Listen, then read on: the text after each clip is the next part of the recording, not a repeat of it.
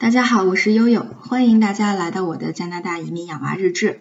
哎呀，之前聊创业聊的觉得特苦逼，然后今天呢就跟大家这个聊点轻松的话题。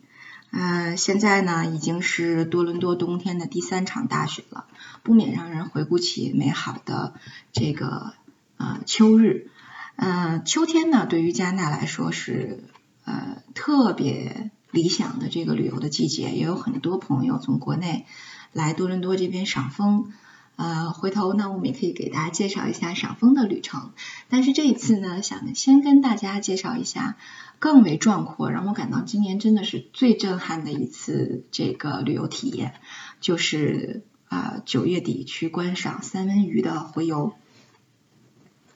大家也知道啊，之前我们介绍了，因为我家的这个小哥哥奥斯卡是一个动物迷，所以我们家常年以来。无论到了哪儿，这个必打卡的景点儿肯定是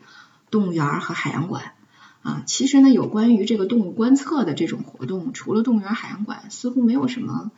呃其他类型更好的一些适合小孩子的这个活动。但是呢，三文鱼洄游绝对是敞开了新世界的大门啊。三文鱼这种鱼是非常非常特别的。大家也知道，很多动物的名字其实都是用拉丁文来起。那么，salmon 在拉丁文里呢，其实是这个这个腾跃的意思，就是上升腾跃的意思。呃，大家想，一个鱼它没有翅膀，那么完全凭借一己之力，嗯，能够这个飞飞越大坝，就像鲤鱼跳龙门一样那样。大概能够达到一个六十厘米左右的这么一个腾跃的高度，所以真的是非常非常的了不起。呃，根据这个加拿大的这个海洋渔业省，它有呃海洋渔业局的一个宣传材料，嗯，每对三文鱼平均呢可以产下四千颗鱼卵。那么经过这个一冬天啊，可能有飞鸟的啄食，那么水里还有其他其他鱼类吞食鱼卵，那么还有一些别的原因的损耗。那么每年春天呢，只有八百条小鱼被孵化，被孵化出来，这差不多就五分之一，百分之二十左右的概率。那么，嗯，它们就会游向安大略湖，或者是游向大海啊。当然，在这个途中又会有大量的损耗。那么最后能够达到大海的，只有其中的这个二十分之一，就两百条能够到达大海或者是安大略湖。那么长到成年，四年以后能够产卵了，能够洄游的有多少条呢？只有十条，四百分之一，只有十条。而在整个洄游的过程当中啊，被人类、狗熊啊各种动物捕捉，那么又会占到其中的八条。而最终达到它们出生地的只有两条，所以最后四千颗鱼卵，最后能够成功回来的只有这个两千分之一，只有两条。所以其实和我们平常想的哦，就像童话一样哈，三文鱼在小溪里面，最后那个又回到了他们的出生地，就像嗯，就像回到家一样，好像是充满了这种美好的童话般的色彩。但是实际上呢，嗯，是一段既灿烂又悲壮的这个向死而生的这种。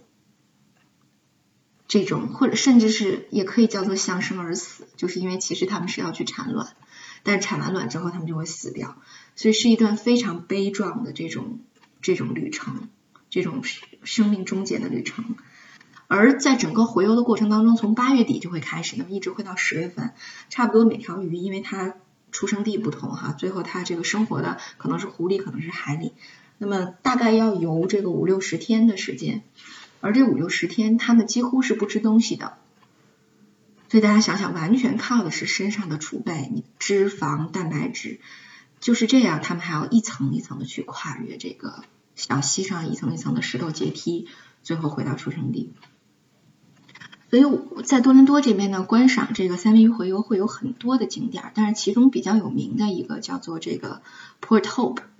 嗯，希望港，但是我不知道为什么特逗哈，要把它翻译成霍霍港。哎，anyway，霍霍就霍霍吧，反正这个这个霍霍港，它它是通向这个安大略湖，然后呢，就是那么生活在湖里的三文鱼就会顺着霍霍港的这个小溪，这个溪流，呃，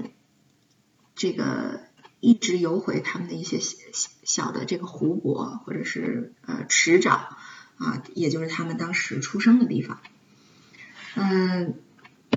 那为什么这个地方特别适合观察呢？就首先它的小溪，它是一个从下游往上游的一个逆流回游的过程，所以它小溪里会有。呃，千百年来，这个水流冲刷出来的一层一层的这种石头阶梯，它的水底不是泥土，不是沙土，而是石头，所以经过漫长时间的这种冲洗，石头就形成了像台阶一样，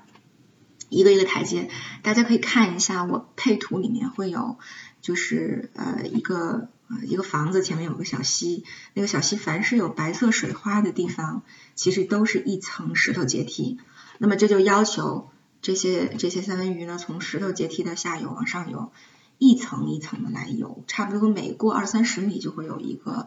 嗯嗯，从十公分到三四十公分不等的这种高度的这种阶梯，所以这个看起来是你可以看到一条鱼一层一层的来上楼梯，所以这个嗯非常非常有非常有观赏价值。那其中呢最高潮呢就是有一个地方叫 Fish Ladder。我当时在地图上查做攻略的时候还不太懂，说为什么叫 ladder 叫阶梯。后来等我到了之后，就是呃忽然发现啊，就可以理解这个意思了。它是一个其实呢是一个水坝，这个水坝呃确实挺高的哈，有这个十来米，但是呢它留了一个很小的一个小窗口给三文鱼洄游，这个窗口大概就是呃六十公分左右高，那么。大家可以从图片中看出来哈，这个小溪里面有这个啊成千上万条黑压压的这个三文鱼，每一条都有人的这个胳膊这样长，反正至少我胳膊这么长的鱼，然后他们就会不断的去尝试飞跃这个这个这个 ladder 的这个啊，然后这样就能到达上游，是吧？那么所有的这个围观的游客，嗯。每一次腾跃都会发出